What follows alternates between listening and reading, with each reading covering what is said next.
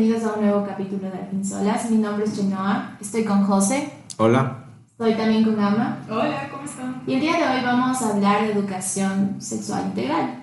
Empecemos con Ama. ¿Qué es la educación sexual integral? Bueno, o sea, a ver, no soy la experta en este tema, pero yo lo he investigado un poco y es algo que me parece súper interesante. Em, a ver, la educación sexual integral tiene varias fases, pero en breves rasgos se refiere a esta educación que se tiene que, que, dirigir a, niños, niñas y adolescentes a través del colegio, pero también a padres sobre cómo enseñarle a la niña, niño y adolescente cómo tener una sexualidad y una responsabilidad em, emocional respecto al sexo, respecto a su identidad, de manera inteligente.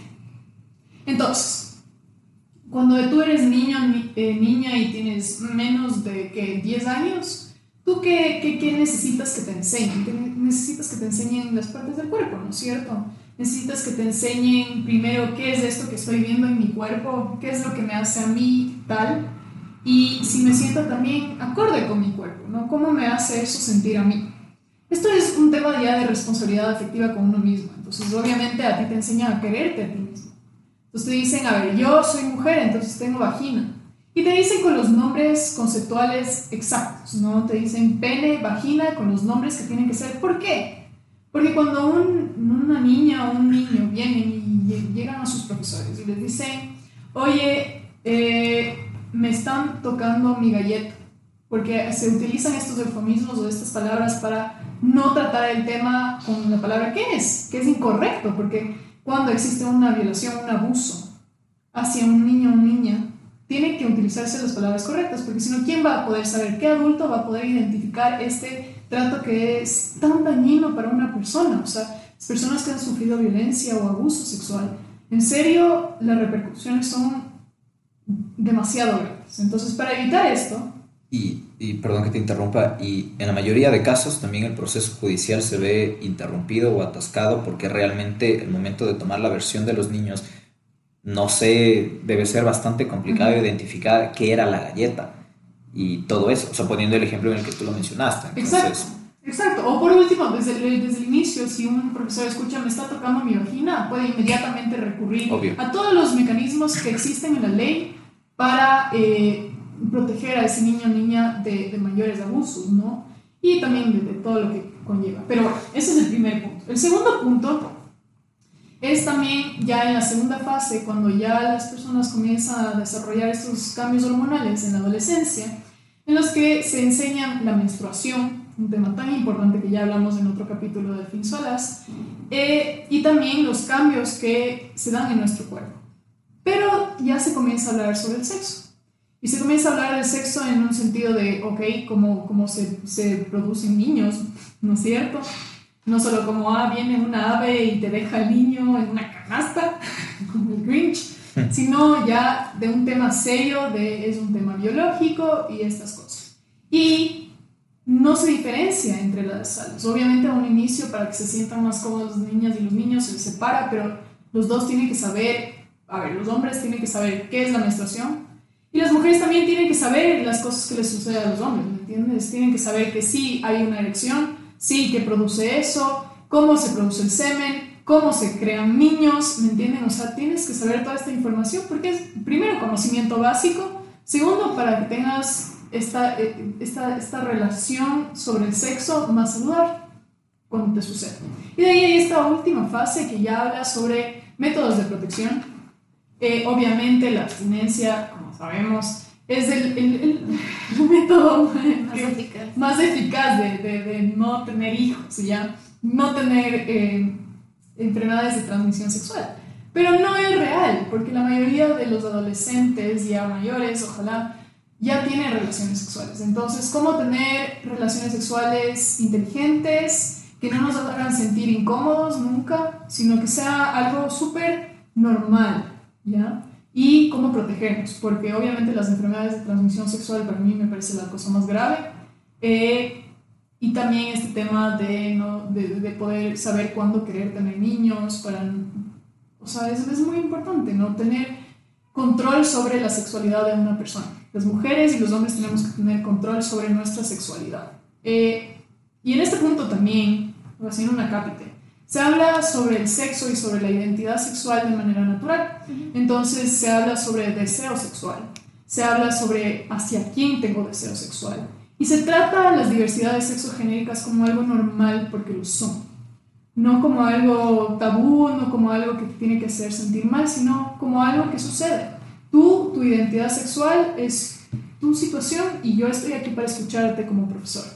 Punto. Nada más. No voy a ser homofóbico, no voy a tratarte peor, no voy a discriminarte por cómo seas tú. Si tú te embarazaste antes de tiempo, te voy a ayudar. Tú decides sobre tu sexualidad.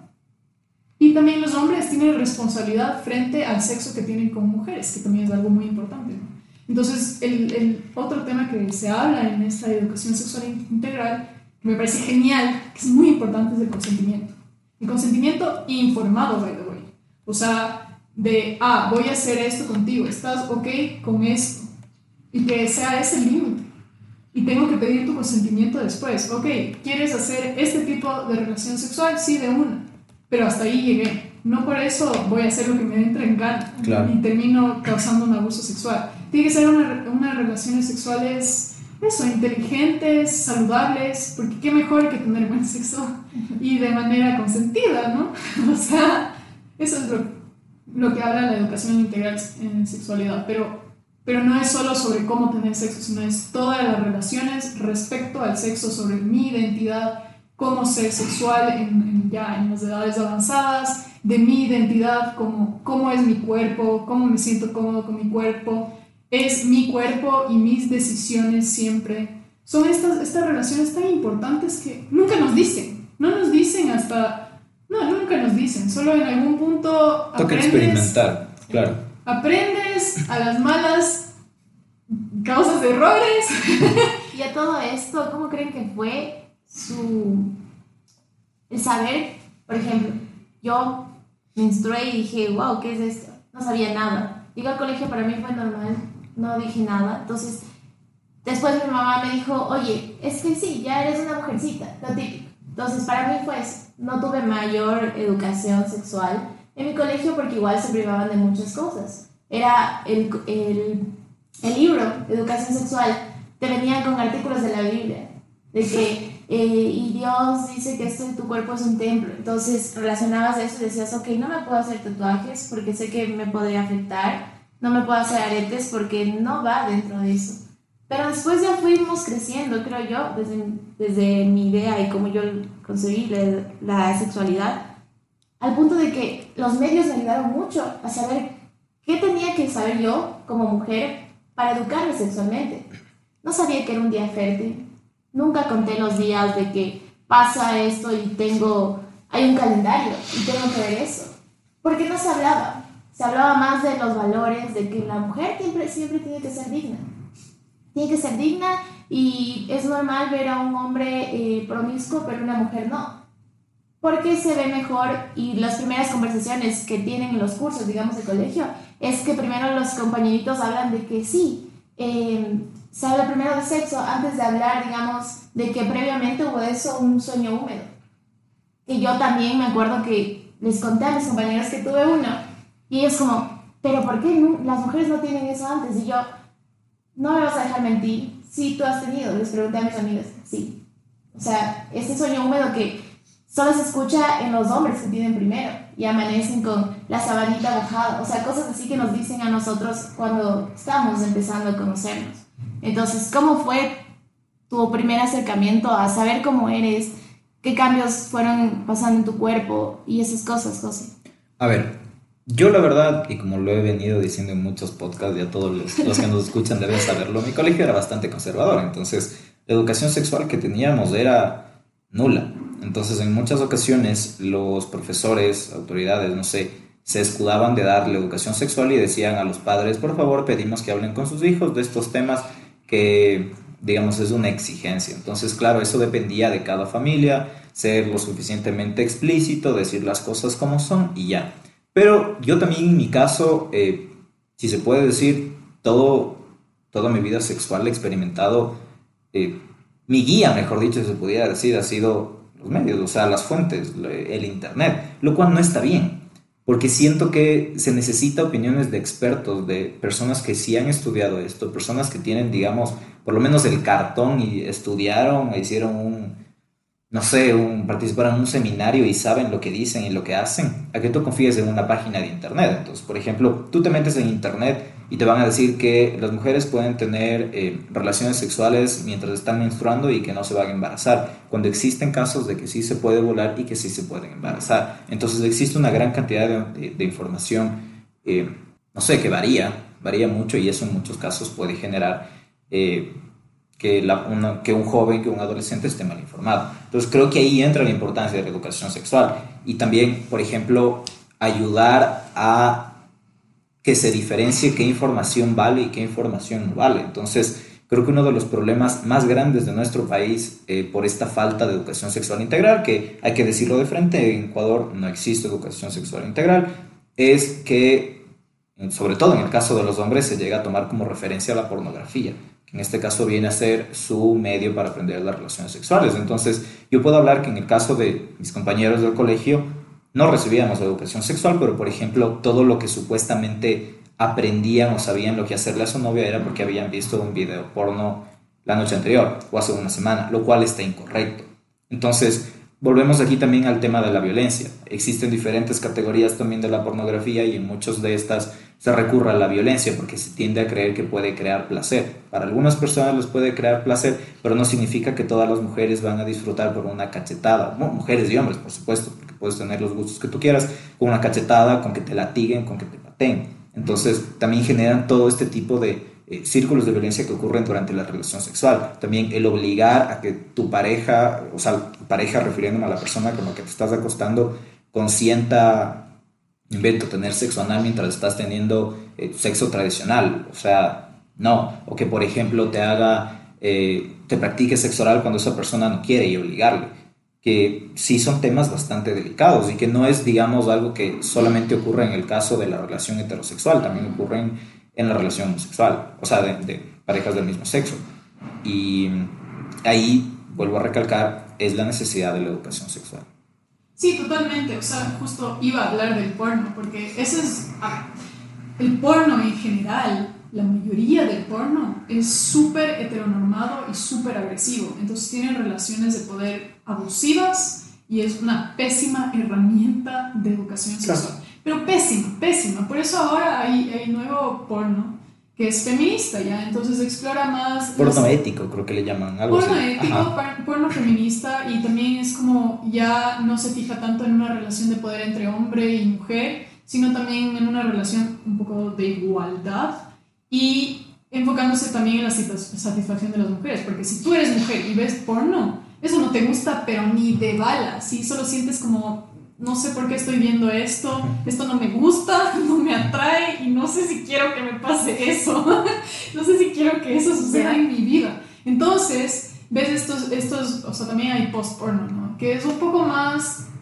real, no es tan ficticio, no, o sea, el porno no es real, ya solo les voy a decir es, en esas cosas no suceden en la vida real y si te suceden, por favor, llama al 911. Si tienes más de 30 años y crees que el porno es real, por favor, necesitas, esperemos que este comentario te sirva. Ajá, o sea, pero aparte de eso, es necesario que tengamos herramientas, como tú decías, ¿no? Que sean personas, uno, que no hablen con pelos en la lengua, y también que te digan las cosas honestamente con educación, ¿no? Como, como se eliminen estos mitos, como tú hablabas del calendario, Che.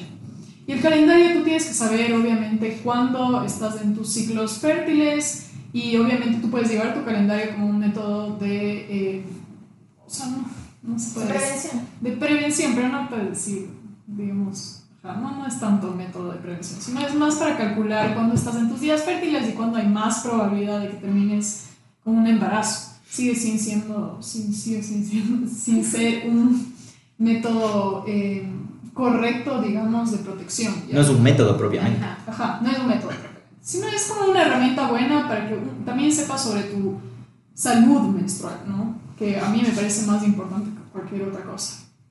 Dentro de eso, ¿te explicaron algún punto que esto era salud menstrual? Que necesitabas saber sobre salud menstrual. Nunca. ¿Por qué? Porque no hay una persona que sabe sobre menstruación. Puede ser que sea una mujer, sí, pero que no entienda en verdad su ciclo menstrual, que no te diga, oye, si estás sangrando demasiado, tienes un problema, tienes que ir a un ginecólogo. Oye, tienes que ir al ginecólogo para hacerte papiloma, eh, porque es necesario.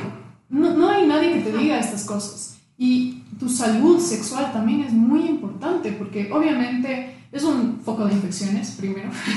y segundo, si tu salud sexual no está bien, puedes terminar infértil, aunque no lo quieras. ¿Me entienden? Entonces, esta, esta educación sexual integral abarca todos estos temas y abarca el consentimiento como algo de decir sí, no solo de que las mujeres tienen la responsabilidad de decir no, cuando no, tiene que ser un consentimiento informado sobre lo que va a suceder. Y esto es algo que nadie te dice y puede ser incómodo que los profesores te digan, pero ¿qué pasa si tienen una persona que está enfocada en, no sé, psicólogo, sobre, enfocada en sexualidad, que te diga estas cosas? Me parece genial que te diga, ok, eh, a ver, tú tienes una relación, mm, no sé, de cuatro meses de novios ya. Y dices, ok, sin pelos en la lengua, ya han tenido sexo. Utilizaron condón, están utilizando condón. Estás utilizando estos métodos, verás que estos métodos son solo anticonceptivos, no son de protección, igual necesitas utilizar condón. Estas cosas siempre se, se hablan con pelos en la lengua, porque los profesores también, en parte creo que tienen miedo a los padres. Claro. Sí, obvio. ¿O qué? Y en parte también siento que no se sienten muy eh, enaltecidos para poder hablar de estos temas, porque son, no sé, el profesor de educación. De, matemáticas. De física, sí, no sé, o sea, son gente que no, no, no saben de estas cosas y les meten estos cursos, entonces debería ser en los colegios, puede ser solo por una época, ¿cachai? En mi colegio, por suerte, yo sí tuve educación sexual, no es integral, pero sí tuve un grado de educación bastante fuerte ya. Entonces, al inicio sí me, eh, en pre-kinder, kinder, me hablaron sobre mi cuerpo, mi cuerpo es mío, había todo un proyecto al respecto, de ahí sí me hablaron sobre estos temas de la menstruación. Hay errores en ese programa, hay errores que creo que ya lo están cambiando, por suerte, pero sí trata estos temas y a mí me ayudó personalmente a, manejar mi sexualidad de manera más responsable. Pero igual tienen errores, entonces revisar los currículums puede ser no sé, eh, yo tuve health cuando tenía como 16 años y tuvimos todo ese proyecto de embarazarnos, ¿no? Entonces teníamos la panza, teníamos el bebé, era un robot, un robot bebé. Entonces chillaba y así te, daba miedo. Entonces decías, nunca voy a tener un bebé en mi vida. pero genial. Chillaba a las 2 de la mañana, a la 1 de la mañana, o sea, cada hora creo que chillaba y tú me medio muriendo. Por tres días tenías que tener y se te podía morir. Ya entonces perdías todo el curso. Pero en eso fueron solo tres meses de hablar sobre educación sexual. Entonces también nos enseñaron sobre condones, nos enseñaron sobre algunos métodos anticonceptivos, algunos, ojo, no todos, pero no fue suficiente. Em, y creo que es una cosa que hay que seguir analizándola, desarrollándole más allá. La sexualidad no se habló en el colegio, se habló más porque había, teníamos acceso al internet entonces ya sabíamos un poco de, de, estas uh, diversidades sexogenéricas, pero no lo sabíamos. No nos enseñaban, no nos decían, esto es normal. Sino era un tabú y nadie lo hablaba y después salieron del cross. Entonces ya nos tocó Hablando de esto de la conexión con el internet y muchas cosas dentro de, de la sexualidad, no me van a creer, pero una amiga descubrió que tenía el virus del papiloma humano porque buscó tengo granitos en mi vagina. Así. Y puso imágenes. ¿Cuál es la imagen que más se relacionaba a ese, a ese granito que tengo en mi vagina? Y esto, se fue. Y asustadísima, fue al doctor y le dijo, sí, tienes esto. Ni siquiera con un examen. Le dijo, sí, tienes esto. Después se hizo un, un para ver en qué, ni siquiera en qué etapa estaba. Porque tú, después de eso, en todo nuestro grupo de amigas nos choqueamos y dijimos, pero, ¿por qué será esto? No sabíamos. Entonces, ¿cuáles son las cosas que debes hacer antes? El, examen previo, que es el, si no estoy mal, Papa Nicolau. Eso, ese examen es un control que te haces para ver si estás entrando a una etapa o no del cáncer al útero. Entonces son cosas que tú no sabes hasta que alguien muy cercano a ti tiene esa valentía incluso de decirlo. De decir, oigan, estoy así y y me siento hecho pedazos, me está arruinando mi vida totalmente. Entonces, nunca recibí, nunca vi esa imagen de lo que era. Pensé que era un, ella pensé que era un granito por depilarme, porque antes me salían esto. Entonces, cosas así que te pones a pensar y dices, bendito internet. O sea, solo tienes que tener como que este filtro de información a la que vas a dar. Ir a buenas fuentes, no meterte al blog de una chica que habla sobre derechos sexuales y reproductivos, cualquiera, pero, pero no, o sea, siempre tratar de ver una fuente verídica que nos abra los ojos. Pero mira, eh, hay algo que a mí siempre me ha preocupado bastante y es esta falta de diálogo acerca de o explicación sobre las enfermedades de transmisión sexual o de, no sé la verdad cómo definirlo, como eh, acontecimientos que podrían pasar durante la relación sexual. Por ejemplo, si es que tienes eh, sexo de manera muy violenta o sin lubricación, independientemente de que sea sexo heterosexual, sexo homosexual, se te puede romper en el caso de los hombres del frenillo del pen o en el caso de las mujeres pueden tener un desgarro. Entonces, claro, cuando tú recibes educación sexual te, te plantan todo como que el VIH es lo peor que les puede pasar, porque eso deriva en el SIDA y se van a morir.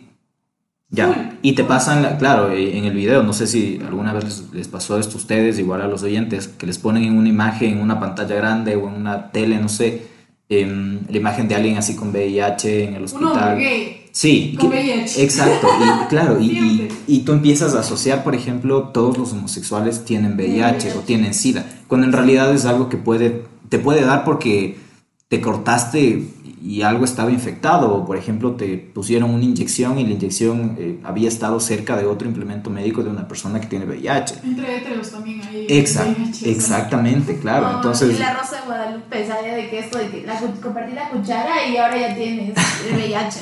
Pero eso, eso, eso desinforma, eso desinforma muchísimo, ¿me entiendes? Y no sé, yo creo que, que te pasa en una pantalla, esto es el virus del papiloma humano, ya, chévere, conoces todo eso, pero ¿qué más síntomas hay? Eh, por qué se produce eso.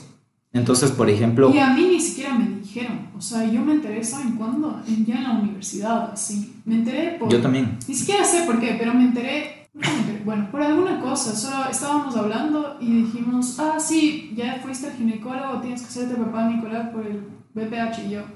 ¿Qué es eso? ¿Qué es eso? ¿Qué es eso? ¿Cómo es posible que una enfermedad que afecta a demasiadas mujeres ni siquiera nos informen, ni siquiera nos digan oye, puede pasarte esto, los hombres transmiten y a las mujeres nos matan.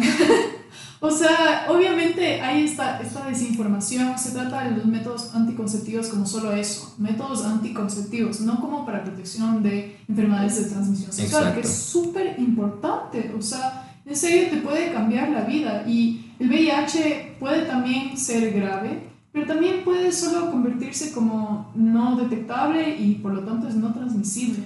Y, y no sé si es que les ha pasado esto, pero cuando están en una charla o alguna conferencia o en un lugar en el que se está abordando ese tema, siempre que empiezan a hablar del VIH o del SIDA, regresan a ver, digamos, eh, y, y lo digo así porque es lo que pasa, a un hombre gay o bisexual. Porque se tiende a asociar que el VIH o el SIDA es algo que únicamente les da a las personas gays. Y ahí está el grave problema. Entonces, claro, todo el mundo, o sea, no sé, digamos, alguien puede decir, ah, sí, me puedo ir a acostar con quien se me dé la gana, puedo irme a un eh, centro de tolerancia para acostarme con millones de mujeres porque no me va a dar ningún tipo de enfermedad. Y, al final sí puedes contraerlo y, y, además, no sé, o sea, yo realmente siento que lo más complicado de todo esto también son los tabús que están en torno a, la educación sexual y sobre todo en torno a las enfermedades. Entonces, digamos, el hecho de que tengas VIH no significa que te vas a morir. Si es que está debidamente tratado, puedes salir adelante, pero aquí se tiende a creer que si tú tienes VIH no puedes ni siquiera sentarte al lado de una persona porque le vas a contagiar y se van a morir. Exacto, seguimos en los 70. Exactamente. Exacto. Y es ridículo porque eso ya no sucede. O sea, a ver, yo recién tuve con mi pareja tenemos un amigo que le dio VIH, ¿ya? Y le dio VIH feo, o sea, en serio estaba muy mal, estaba súper débil, estaba súper flaco, le golpeó súper, súper duro, en serio, estuvimos con mucho miedo de que en serio se muera, pero ahora está perfecto. Y mi pareja me decía como, ¿por qué? ¿Por qué está perfecto? Pero porque no sabía. Y yo por circunstancias de la vida lo he estudiado, no obviamente como médica, pero sí me da curiosidad, entonces sé un poco más y le decía estas cosas y me decía, no tenía idea. no tenía idea de cómo funciona, entonces no puedo ser ni buena amiga, porque no sé cómo funciona. Y eso es ridículo, tenemos que saber, por último, si no nos da a nosotros, hay muchas personas que viven con VIH, hay muchas personas que viven con ETS, y tenemos que saber cómo portarnos, ser buenos amigos, ser buenas parejas, porque sí puedes estar con alguien que tiene VIH, o sea, no es un problema. Si tiene una caída, tú siendo su amigo, una recaída, mejor dicho, siendo su amigo tendrías que estar en la posibilidad de ayudarle, de asistirle. Y si no tienes la idea de cómo, no sé, qué, qué medicación necesita o algo por el estilo, ¿cómo lo vas a hacer? Exacto, entonces, bueno, esto de, de, la educación sexual integral me parece algo fascinante. Yo insto a las instituciones gubernamentales, pero también a la sociedad civil que aporte a esto, que pida estas, estas medidas en la educación a todos los grupos de edad, igual a los padres y a las madres, que tienen que saber qué les pasa a sus hijos, qué les pasa a ellos, para sanar un poco esta sociedad, eh, tener una relación hacia nosotros como individuos sexuales más sana, más inteligente, responsable, con consentimiento. Y con eso vamos a solucionar muchos problemas, porque la educación sí es una, una solución a muchos problemas a largo plazo tal vez, pero sí es una solución. Entonces con eso terminamos nuestro capítulo de Al fin solas. Esperamos verlos en una siguiente ocasión. Nos vemos en un próximo episodio. Adiós. chao. chao.